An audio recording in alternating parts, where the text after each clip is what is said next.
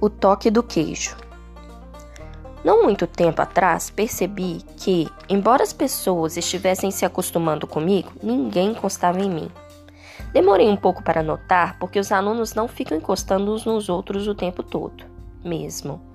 Mas na última quinta-feira, na aula de dança, a senhora Atanabe, a professora, tentou fazer com que Ximena Shin dançasse comigo.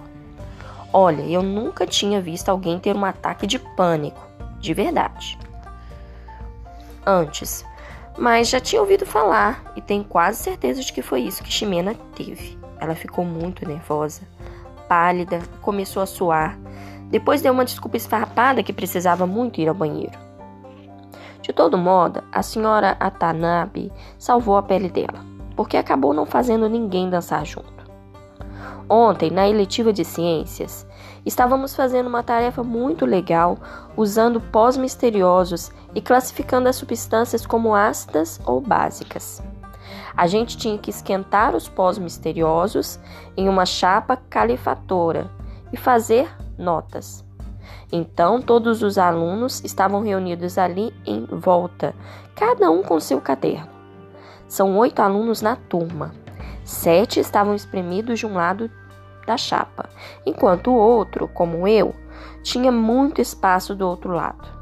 É claro que eu percebi, mas tor torci para a senhora Rubim não notasse, porque não queria que ela dissesse nada.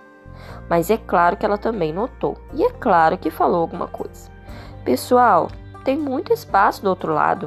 Tristan, Nino, passem para lá, ordenou. Então o Tristan e o Nino foram para o meu lado. Os dois são sempre legais comigo. Quero deixar isso claro. Não super legais de andarem sempre comigo, mas legais. Eles me cumprimentam e conversam de um jeito normal.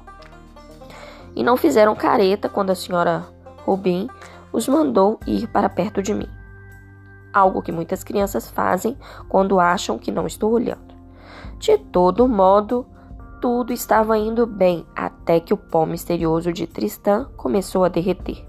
Ele tirou a lâmina da chapa no mesmo momento em que o meu pó começou a derreter. Aí fui tirar minha lâmina também, e minha, mãe, minha mão esbarrou na pele dele sem querer, por uma fração de segundo. Tristan afastou a mão tão depressa que derrubou sua lâmina no chão, e ao mesmo tempo fez todas as outras caírem da chapa calefatura.